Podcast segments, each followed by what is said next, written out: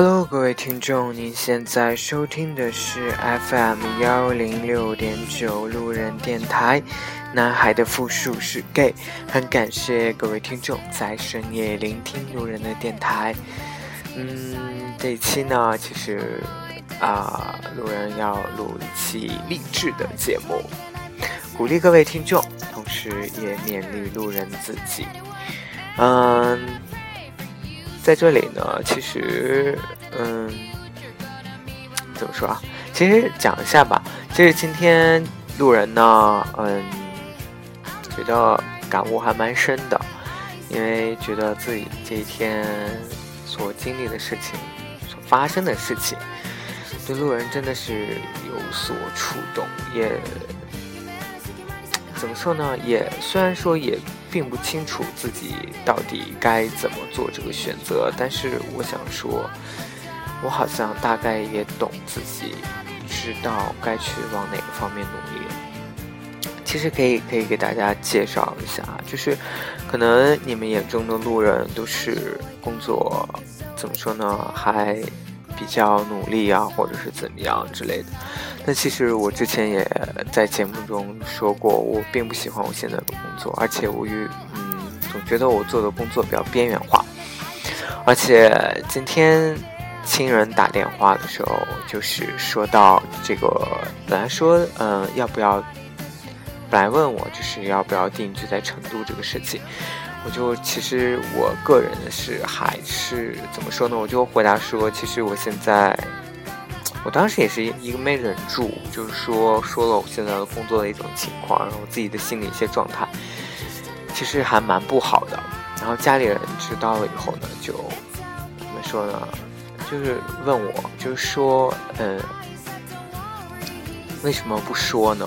很多事情你为什么就不跟家里人说？那我真的很怕，或者说就是，嗯，因为我辞了之前那样一份收入还蛮不错的一个工作，而且又是非常好的一家企业，离开了新疆，啊，来到了成都，这是我的选择。所以我觉得说，不管我再苦，或者是再不顺心，我。没有办法把这些负能量带给我的家人，因为我不想让他们担心，也不想让他们去觉得说我做了一个非常错误的决定。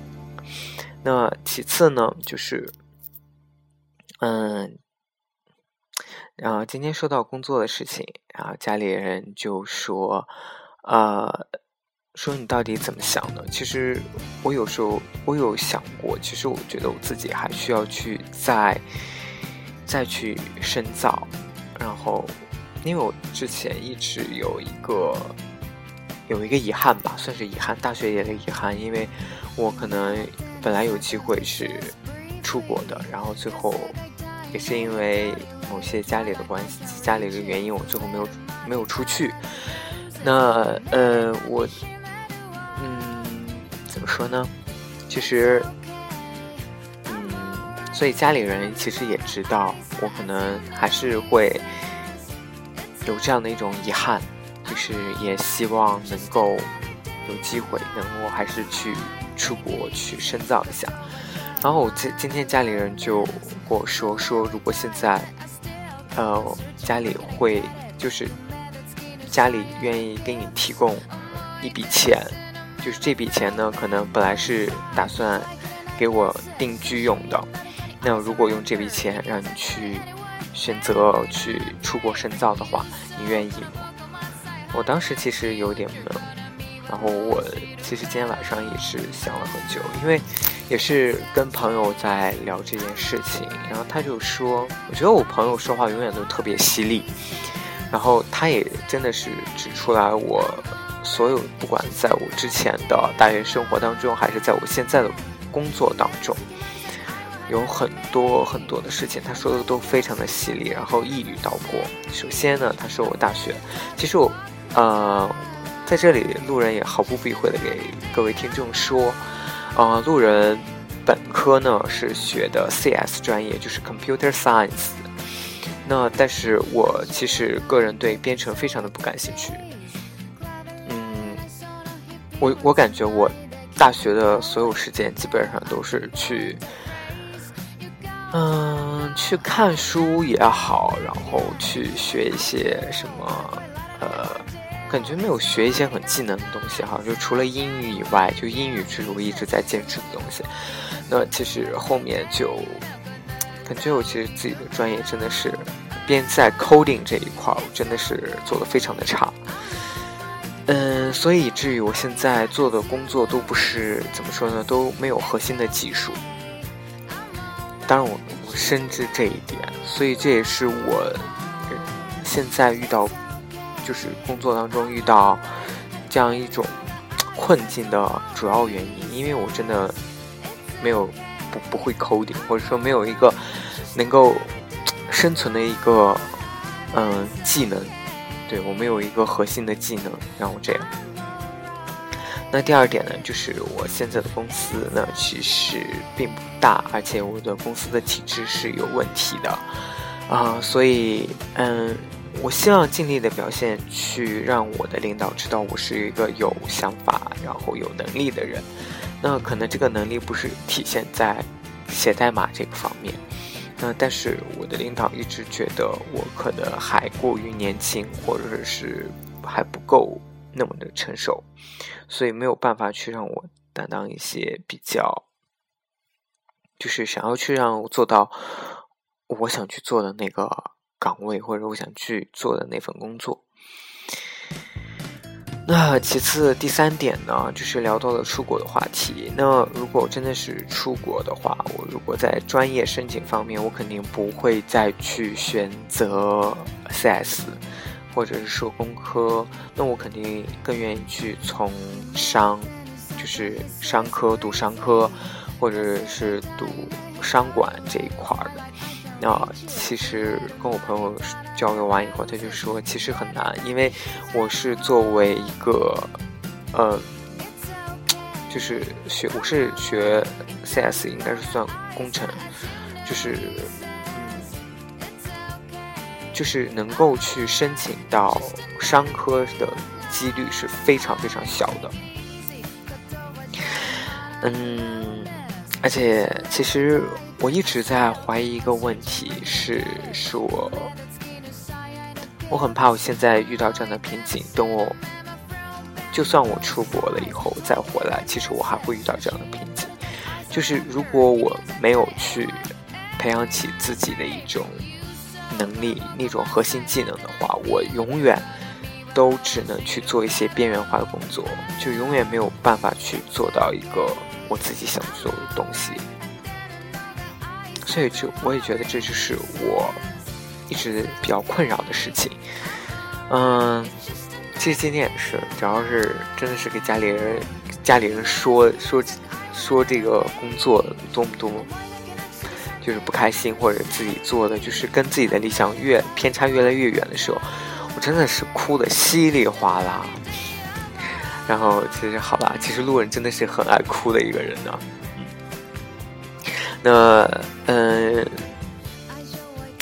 就是其实现在路人突然有一点想明白了，就是说我需要坚持下去，我需要把自己的工作做好，而且我需要去从现在去培养我自己的一些技能，不管是外语也好。虽然我的工作可能现在用不到外语，但是我一直觉得外语是一个非常非常重要的一种技能。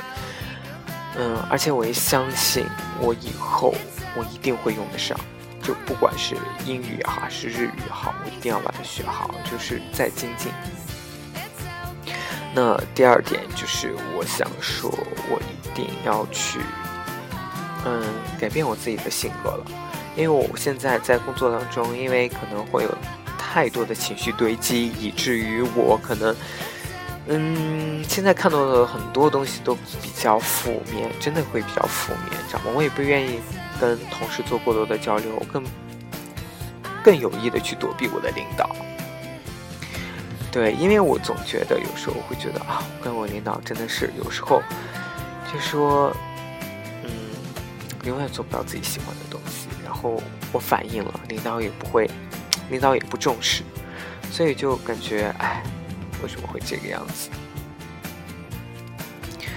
嗯，那其实路人也希望，就是说，嗯，现在就是各位听众有这样困扰的时候，尤其是可能我的听众大部分都会是年轻人居多吧。我觉得可能比我还小，比如说你在上高中刚高中毕业，或者是你还处于在大学的阶段，那其实，在这样的。